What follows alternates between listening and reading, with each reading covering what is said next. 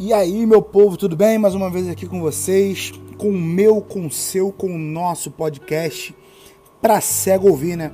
Então, tô aqui para iniciar mais uma trajetória na minha vida ministerial e quero estar convidando você a participar junto comigo desse novo tempo. Eu vou estar falando aqui de palavra de Deus, único exclusivamente. Vou estar falando aqui de coisas que são bem bacanas para nossa vida. E eu vou estar começando falando de, da vida de Samuel. A vida de Samuel, uma das pessoas mais emblemáticas da Bíblia, depois de Moisés, uma das pessoas mais sugestíveis para poder tomar como base pontos de equilíbrio em relação à mudança de vida, sacrifício, promessa, cumprimento da promessa, né? A motivação para eu estar fazendo esse podcast é eu estar tá de badalo cheio, cara de saco cheio de tanta porcaria que a gente ouviu falar aí e tanta gente pegando várias baboseiras por aí fora. Eu vou estar tá falando de uma forma bem formal, né? Você vai de repente estranhar meu tipo de linguajar, mas é o modo que eu tenho de falar e de repente você vai se se identificar, né, da forma que eu estou falando e você vai conseguir assimilar de uma forma bem mais prática, bem mais é, entendível a Bíblia, né? Né, eu, durante muito tempo, tinha dificuldade tremenda de poder entender a Bíblia, porque os caras ficavam falando palavras muito difíceis, palavras muito rebuscadas. E, cara, para mim foi tenso até eu conseguir encontrar um cara que era meu ponto-chave de, de, de, motivação e de, de exemplo para eu poder seguir e tentar entender a palavra através do que ele falava. Pô, foi uma luta, foi uma luta, foi uma luta. Então, eu vou estar fazendo a mesma coisa com vocês, né? Então, desde já quero te agradecer a tua audiência e, e que você possa crescer de uma forma surpreendente também na palavra. Não quero que você me tenha como referência, não quero que você me tenha como ídolo, longe de mim querer isso. Mas se você quer uma palavra diferenciada, de uma forma de falar mais chegada ao que você pode entender no meio social, eu te convido a permanecer aqui comigo e eu vou estar, tá, como falei no início, vou estar tá falando da vida de Samuel em seis capítulos. Né? Essa nossa primeira temporada vai ser falando sobre a vida de Samuel. Eu vou estar tá falando aqui quem foi Samuel, a sua genealogia, né? o propósito da vida de Samuel, por que Deus escolheu Samuel para poder é, mudar a história de Israel e o porquê aconteceu isso, né? Porque Deus escolheu ele e como Samuel morreu, né? Como é que foi o tipo de morte de Samuel e qual foi o legado que Samuel deixou para uma nação inteira, né? Então nesse primeiro podcast eu vou estar tá aqui revelando para você algumas coisas bem bacanas, né? É, primeiro, Samuel foi um dos maiores líderes do povo de Israel. O povo passou por, um, por, um, por uma grande fase é, histórica é, com Moisés, né? Não sei se você lembra e se você de repente já estudou essa palavra, Moisés ele foi um cara que tirou o povo do Egito e levou para o deserto para alcançar a terra prometida. Depois disso, não teve nenhum outro grande líder, né? até é, Josué, a gente pode de repente citar, mas um grande líder que impactou uma nação. Eu acho que a gente pode pontuar algumas pessoas aí, mas com o impacto tão grande que Samuel deixou, é, a, de Moisés até Samuel foi, foi realmente é uma coisa muito estrondosa que Samuel fez. Né?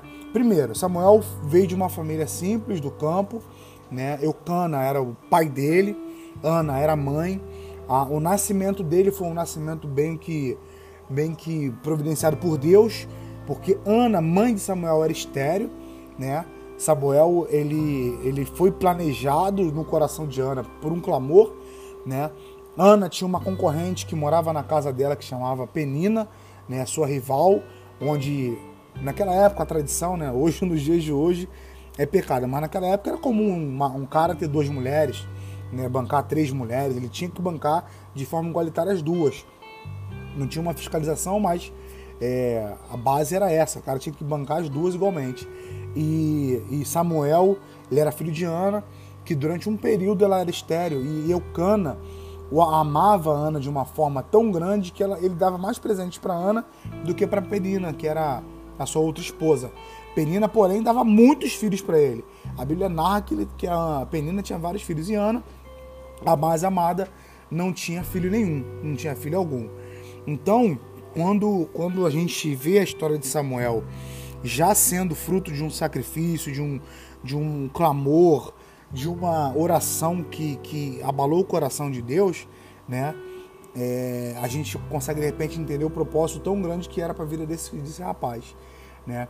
A, a mãe dele sobe ao templo depois de um período, né, que ela estava sem subir ao templo, ela sobe, encontra o profeta, o sacerdote é, do templo, na verdade sacerdote, né, é, chamado Eli.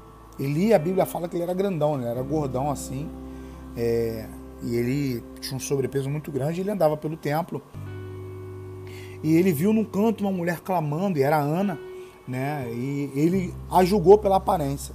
Né? Ela estava orando de uma forma bem louca, né? Uma parada meio que vinha fora do normal, berrando, gritando, chorando, se esperneando. E ele julgou-la, julgou-a e falou que ela estava cheia de mosto. Mosto embriagada. A Bíblia narra sobre isso em 1 Samuel, capítulo 1 em diante. É, diante do que está acontecendo ali, naquele momento, é, Eli, né, o, o sacerdote do templo, o sumo sacerdote do templo, ele olha para ela e julga e fala: Como é que pode? Você está aqui bêbada no templo, né?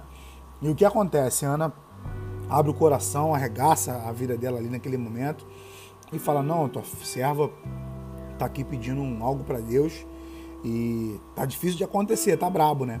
Eu abro um parênteses aqui é, e digo de repente uma coisa para você. Durante muito tempo você tem pedido para Deus algo que não tem acontecido, mas eu digo de todo o meu coração, tem um momento certo para todas as coisas.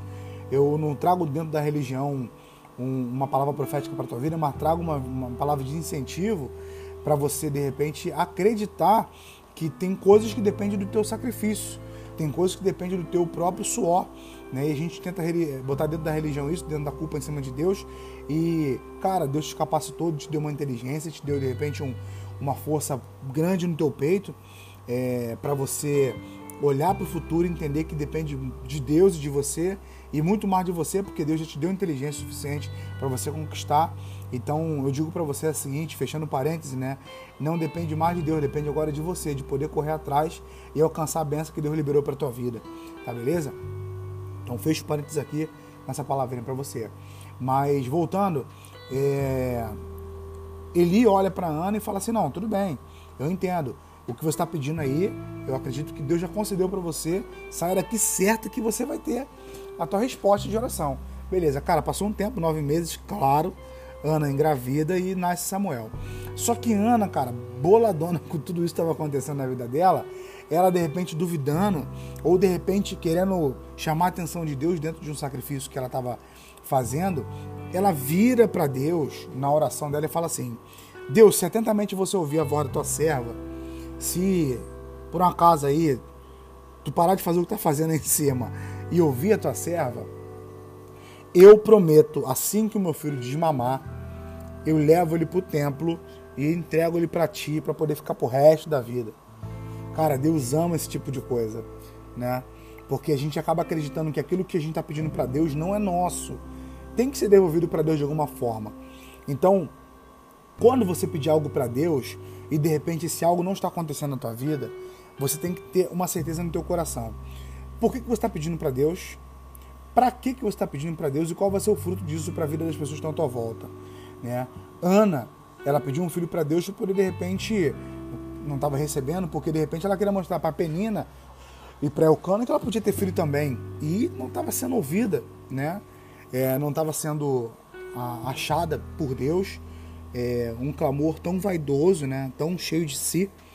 E a gente está, de repente, vendo aí Ana recebendo um filho. Então, qual a diferença de Ana, do momento pedindo para um filho para Deus e não recebendo, e Ana pedindo um filho para Deus depois de um tempo e recebendo esse filho? É ela entregou para Deus o sonho dela. Ela simplesmente olhou para Samuel, que era o sonho tão, tão desejado, e, e entrega para Deus de volta. Meu brother, é, é, é, simples. O teu sonho não pode motivar o teu coração apenas de envaidecer para poder provar para os outros que você vai conquistar alguma coisa. Entende? Então, eu digo para você o seguinte: quando você for pedir algo para Deus, peça, mas saiba que é dele. Então, o que você recebe não é seu, é para poder abençoar outras pessoas. E Ana vai e recebe, né? Ana recebe, lembrando que a gente está falando de Samuel, né? Quem foi Samuel e o porquê Deus escolheu Samuel. É, esse primeiro capítulo eu vou estar taxando em cima disso. É, quando Deus escolhe alguém, ele escolhe para um propósito. E, e, esse primeiro capítulo eu queria destacar o propósito a qual Samuel foi escolhido por Deus. Tinha um clamor, tinha um, um, uma pessoa chamando a presença de Deus para poder mudar a história daquela família ou o coração daquela família e gerar um filho para uma família. E, e, Deus queria também, aí é parada louca, aí eu, eu, eu queria deixar bem destacado o que eu vou falar aqui para você, porque esse podcast não, vai, não pode ter muito tempo poder não te fadigar. Mas é, Deus estava desaprovando a atitude de Eli, senhor do templo, né, o sacerdote, o sumo sacerdote, das situações que estavam acontecendo no templo naquele momento, e Deus queria mudar a razão de tudo que estava acontecendo naquele lugar. Por exemplo, Samuel, ele nasceu e foi entregue para Deus ao templo. Ele sobe ao templo para poder ser curado por Eli. Se você de repente tiver curiosidade, abre o capítulo aí de 1 Samuel é, em diante, lê até o capítulo 5, você vai ver o que Deus reprovou em Eli. Se ele era servo sumo sacerdote, é, você vai entender o que eu estou dizendo, porque quando Deus olha para o templo, as pessoas estavam carentes de Deus, querendo algo novo da parte de Deus, e as pessoas subiam ao templo, entregavam o sacrifício. Naquela época era comum de ano em ano as pessoas irem ao templo, de ano em ano, né? Pedir perdão a Deus pelas suas malfeitorias e agradecer a Deus pelas suas benfeitorias, pagando com o fruto da terra. Então, era entregue os sacrifícios no templo para o sacerdote, o sumo sacerdote, e a família do sumo sacerdote tomava conta daquilo ali. Sendo que Eli tinha um filho chamado Fini e Finéas, ou Fini e Finéas. Esses caras, cara, era muito louco muito louco, de verdade. Esses caras faziam orgia no templo, esses caras estavam boladão lá dentro, lá fazendo as coisas meio que fora do padrão, do contexto daquela época, né? É, tipo como acontece hoje, pastores sem vergonha, fazendo um montão de coisa errada, ainda subindo no púlpito, pregando a palavra, e mesmo assim acha que está passando batido, né? Mas não, Deus está vendo tudo isso aí. E naquela época Deus reprovou a atitude de Eli, porque Eli sabia do que estava acontecendo. Né? A reprovação de Deus era muito clara e algum tempo ia se passar e Deus ia pesar a mão sobre aquele lugar como pesou. Né? Então, o propósito de Deus ter escolhido Samuel era que Deus já estava preparando um substituto para poder ocupar o lugar de Eli, né? sem nenhum tipo de descendência na vida de, da, da, da, do templo, nenhum tipo de descendência da, da família de, de Eli naquele lugar. Ofni, é, Ofni e Finéas eram os que eram substitutos naturais de, de, de Eli. Né? Eli morrendo, ainda a corrupção, ainda as malfeitorias continuariam no templo. E o que, que Deus faz? Deus permite acontecer algo no templo. Deus permite acontecer uma coisa muito louca no templo, aonde Eli morre, é, Ofni morre, Finéias morre, e o filho de, de é, o neto de Eli, que estava no colo de uma das mães é, desse filho, é, cai do colo dessa mulher e o neném morre também. Então, toda aquela história daquela descendência de corrupção, de malfeitorias, de mau testemunho no templo, Deus estava decretando fim naquele momento, né? Então, se você tiver curiosidade, você pode pegar a Bíblia e ler. Né? Daqui a pouquinho você vai, ter, vai estar liberado aí, eu vou sair do teu ouvido e você vai ver que do que eu estou falando é uma parada, parada real, entende? Então, o propósito de Deus era separar Samuel por uma mudança radical no templo. Então, assim, nesse primeiro capítulo eu quero taxar exatamente isso. Samuel foi um dos maiores líderes do povo de Israel ele foi o último e o mais importante dos juízes. Como também o primeiro da escola de profeta, que está lá em Atos capítulo 3, versículo 24. No capítulo 13, versículo 20 também, também está falando sobre isso. O profeta Samuel foi uma das figuras mais notáveis da Bíblia. A história de Samuel revela que ele era considerado a pessoa mais proeminente desde Moisés nos tempos antigos do Velho Testamento, né, que é o Antigo Testamento. O significado exato do nome de Samuel, cara, é incerto. É, ninguém sabe o, o, o certo o, o, nome dele, né? O que, que significava o nome Samuel, né? Mas tem muitas variantes de estudo que, que interpretaram a origem do nome dele e tentaram traduzir para os dias atuais, é, que poderia significar ouvido de Deus, aquele que provém de Deus, o nome de Deus, o prometido ou dado por Deus, justificando o pedido de Ana, que eu falei lá atrás. A vocalização do nome Samuel é em hebraico, né?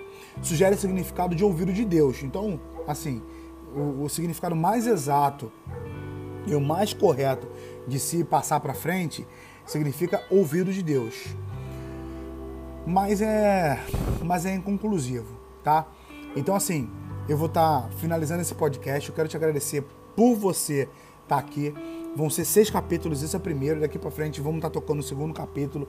No segundo capítulo eu vou estar tá narrando como é que foi a morte de, de Eli, né? Como é que foi a despedida de Ana com Samuel e como é que foi a morte de Fini Finés. Cara, eu vou estar trazendo uma pessoa aqui para estar compartilhando um pouco da palavra de Deus, que você vai ver como ele entende essa mensagem. Se não der para ele poder vir, eu mesmo vou falar.